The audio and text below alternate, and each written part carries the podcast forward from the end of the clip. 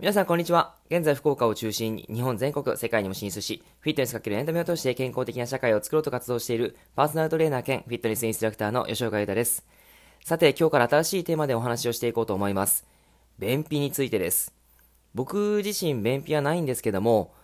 僕のセッションに来てくださるお客様の中で便秘の方が結構いらっしゃってですね、その方とかにもいろいろとアドバイスはしていくんですが、ダイエットをしたいとか、あとは体の健康自体をやっぱり良くしたい方には、便秘は必ず改善しないとまずいものですね。結構ですね、便秘に対して、あの、便秘の方はすごく悩まれてらっしゃると思うんですよね。で、薬を飲んで、えー、まあ、出したりとかですね、そういったことがあると思うんですけども、薬自体もですね、やっぱりずっと常用するのはすごい大変ですし、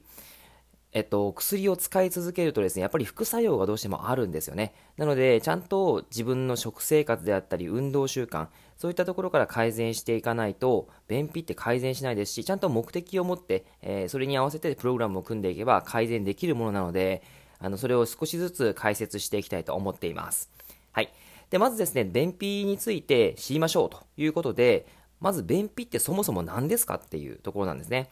えっ、と、まあ、共通の便秘の定義っていうのは実はないんですね。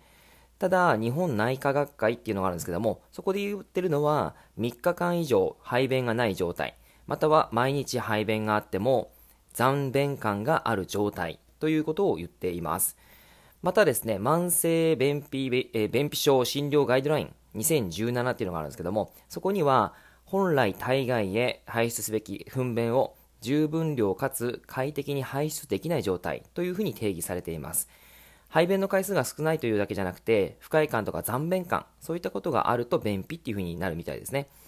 多分まあ、これはご存知の方も多いと思うんですけども、便秘はですね、男性よりも女性が多いです。なぜなら、やっぱり女性ホルモンとかもやっぱり関係するからですね。はい。で、症状ってどんなものかっていうと、えー、っと、まあ、何日も排便がないとかですね、便が溜まっている感じはあるが、息んでも出ないとか、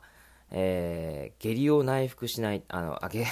下剤を内服しないと出ないとか、えー、お腹が張って苦しいとか、便が出てもできった感じがしない。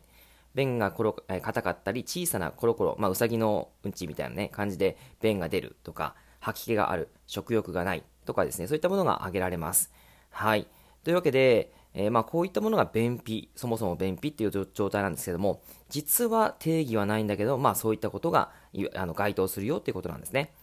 はい。それで便秘の原因、原因ですね。ここすごい重要です。まあ原因だけをしっかりと伝えていきたいなとは思うので、またちょっと少しずつですね、あのー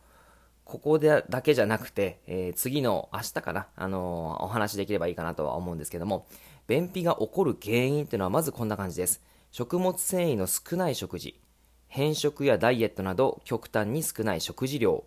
水分摂取不足、ストレス、腸の運動や筋力の低下、排便反射の低下、消化器官の疾患による腸の狭窄、閉塞や前動運動の障害、